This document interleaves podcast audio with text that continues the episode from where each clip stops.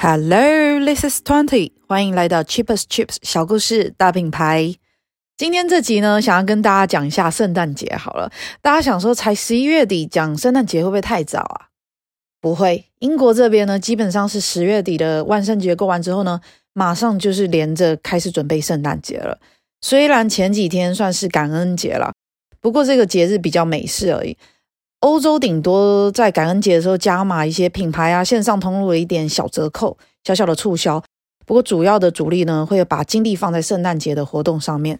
十月过完，大约会有一个礼拜左右的准备时间吧。这个时候的整个市场呢，是最安静的，什么都没有，什么 marketing campaign 啊，全部都没有。如果你想要买东西的话，这几天的话，所有商品都是原价，不会打折的。那有的商店呢，跟景点可能还会在这几天呢，就是。暂时关闭，然后就是为了要准备圣诞节，差不多在十一月的第一周，大家就已经准备就绪了。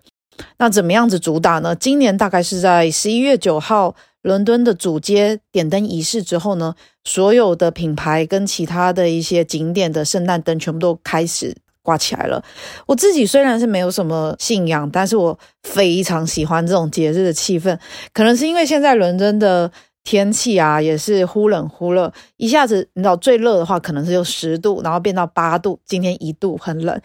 天气呢也主要都是灰灰阴阴的，还有很早天黑。在这样子阴郁的天气里面呢，就是很适合一直狂吃或狂喝。那再走到街上，他们有这些灯饰啊，闪闪亮亮的，再加上有一些炉火热气，就会感觉很温馨。我觉得忽然好像能够体会卖火柴的小女孩一样，就是虽然感觉有点穷穷的，但是看到这些烟火就会觉得心里暖暖的。有人这样子说，欧洲的节庆大多呢是放在冬天，是因为要给大家带来希望，可以期待明年度的到来，才不会太 sad。这边的圣诞街灯呢，其实不是很像台北的花灯节，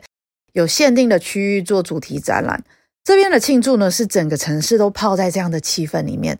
最好看的路段的话呢，是以市中心的 Regent Street、Oxford Street、Mayfair，还有 Covent Garden，还有几家重量级的百货公司为中心点，然后延伸出去的。圣诞街灯的起源呢，其实是有个传统的。那这个传统可以追溯到伦敦知名的三大百年百货公司之一 Selfridge 开始推广。那消费者他们除了就是超过百年很老牌以外呢，他们还专做精品选品。现在他们的网络电商也做得超好的，只要买个会员就可以全世界包邮。我自己平常在亚洲，不管是 base 在哪里，都还是很常买。他们也是全世界第一个在做 window display 跟视觉陈列还有体验规划的百货公司。现在大家都已经很习惯各家百货公司的一些楼层配置，可以很快的联想到一楼通常都是会摆保养品啊、化妆品，但其实以前不是诶、百货公司这种商场刚推出来的这种消费模式的时候，其实是很精致、很小众的，基本上都是上流社会啊，他们才逛得起。所有的选品呢，都是以贵族或者是政商名流他们的需求为主。但是慢慢的，在二战之后，整体的消费族群下降了，社会风气也都慢慢的改变了。那个时候的英国是第一个工业化的社会，大马路上面呢，就除了有马车啊，还有最早版本的那种汽车。那你可以想象一下，在那个年代，整个街道如果是用马车的话，到处就是满街的马屎。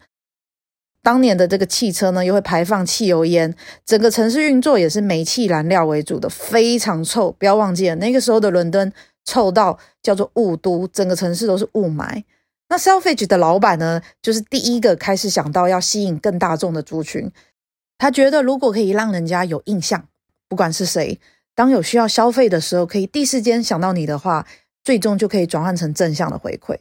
只要人流停留的越久，就越有机会消费。那他的方法呢，就是把化妆品、保养品这个当时是只有属于女性跟比较小众的这种高单价又容易碰碎的品项。从高的楼层呢，就一路移到一楼，让大家从这种很臭的一个市区的一个空间呢，一进到百货公司里面，第一时间就闻到这些香香的、美美的、瓶瓶罐罐的东西，然后一下就被迷惑了。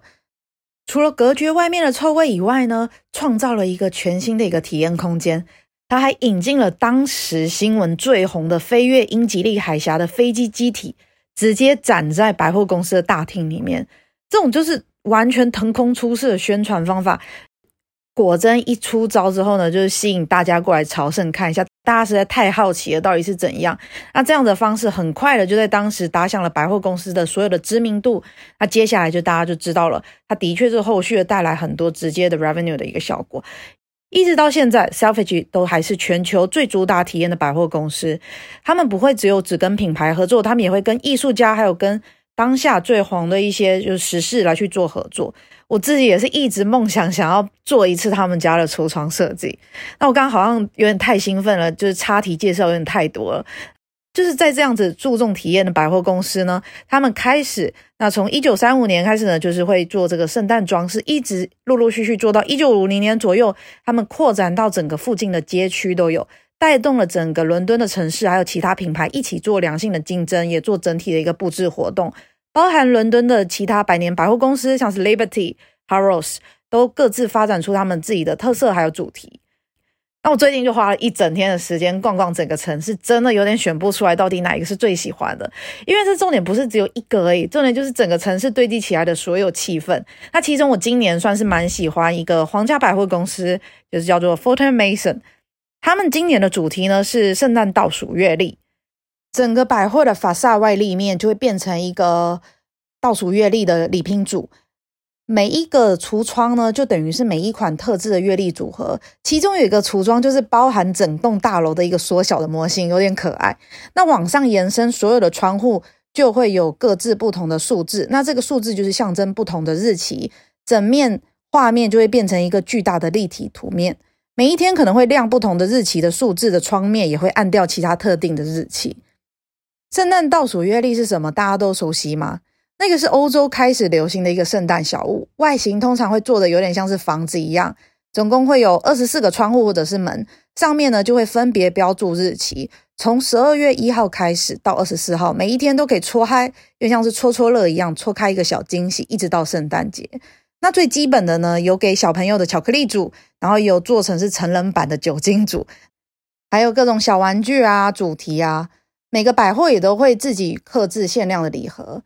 再来大的精品品牌当然也会，像是迪奥就一直做得很好，他们就是会把自己的经典小香全部都收集起来，然后做了一个非常限量的迪奥 House。我是不觉得有人会需要这么多款不同味道的小香，但是像是这种的，就是又限量又包装好看，一看看真的就很精致，真的是有够美，好喜欢。那我不知道台湾是不是也可以，就是。运用这样的概念做一点其他的设计跟产品。我每次回台湾的时候就在想说，哎，有什么东西可以选择，就是很适合送给外国友人的。要是能够做一个过年礼盒组，好像也蛮酷的哦。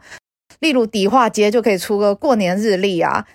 包装也可以画一下，就是迪化街的一个老街嘛。初一到十五每天来个金元宝巧克力还是肉干之类的小零食，感觉就会卖爆，不是吗？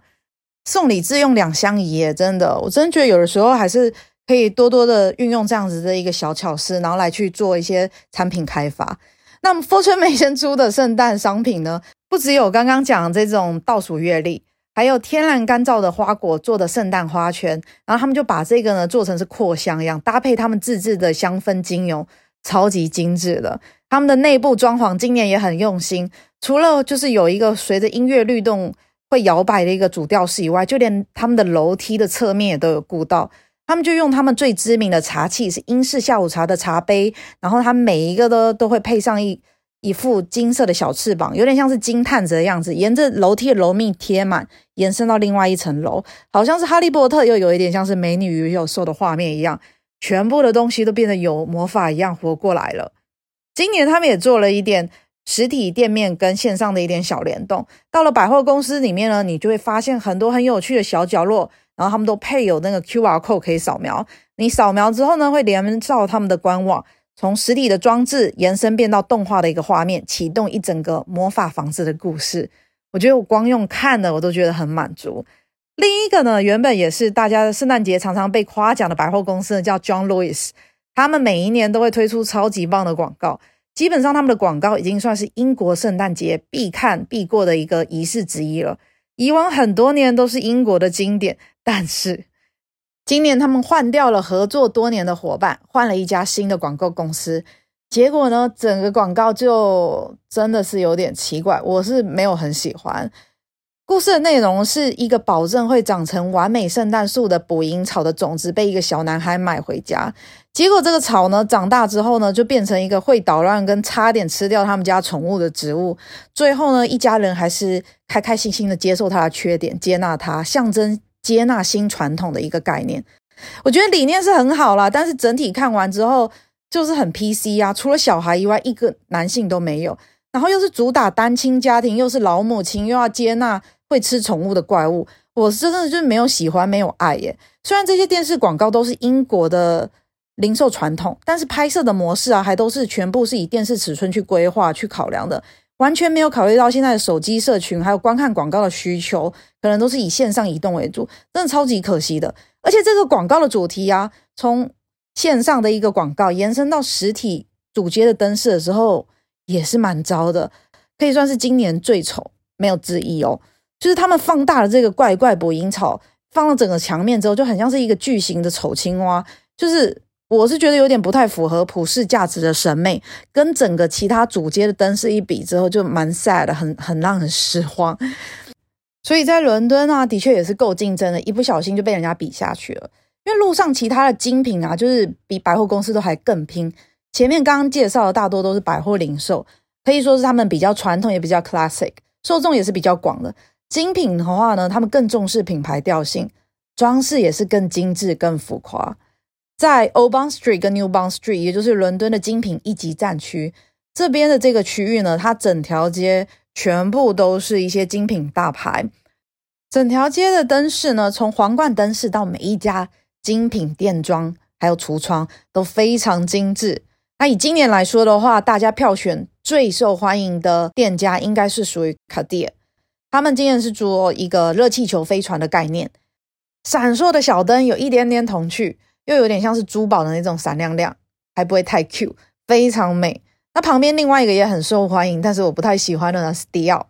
开玩笑，他们也超级美，只是他们用了我很讨厌的蝴蝶当做主题，他们是金色雕花的装饰，爬满整个橱窗墙面，然后勾勒出暖白色的一个蝴蝶。巨型蝴蝶，然后再搭上动态晕染的一个灯光，非常的细腻。重点他们是用暖白色哦。我以前在做过年相关活动的时候，真的很怕客户要求一定要用红红火火，很俗艳。那但是有的时候又很怕，就是品牌的北欧总监那给我出难题，大过年的只限定我用白色。我觉得这这真的是会害死我。要是我真的用全白的话，在提案的时候可能就会被大老板给骂死。是在办丧礼吗？那当然，颜色的选择在设计上面当然是占了非常大的分量，但是更重要的是呢，运用素材跟整体的呈现，还有品牌调性，我会觉得是会更重要的。谁说圣诞节一定要大红大绿，过年就一定要红红红红红？真的是不见得诶。要做 commercial 的 design 的话，我觉得更要注重的是带来的一种那种生气，让人家有点情绪暴击，然后感觉很澎湃，这种会比选对颜色更重要。亚洲的 marketing campaign 有的时候真的很可惜，都只会在乎点状式的发展。什么叫点状式发展？就是想到橱窗的话，大家都会是在这个玻璃框框内里面做的装饰品而已。那它这个装饰品可能也没有主题性，也没有跟整体的一个 campaign 有互动。但是我刚刚讲的这些橱窗呢，全部都是打破这个玻璃框架的一个范畴。我喜欢的伦敦的圣诞节，也不是只有只限定于橱窗，或是某家品牌，或是某个街区。而是整个城市很热络的气氛，还有散落在各个景点的圣诞市集，在这个天气很冷的一个环境场景里面，拿杯热热的热红酒，就可以在市区 window shopping 一整天。总结，今天介绍的大多都是主题性的多角的延伸，不管是视觉的画面啊，还是季节限定的商品啊，或者是实体跟网站的互动连接等，他们都会有一个独特的故事主轴贯穿。要做一个吸引人的 campaign，看来是要先研究一下怎么样子说故事，让人家有心跳加速，让人家有留有记忆点。当然要做到这一些的话，可能最需要的还是要钱吧。以上，今天就先这样吧，拜。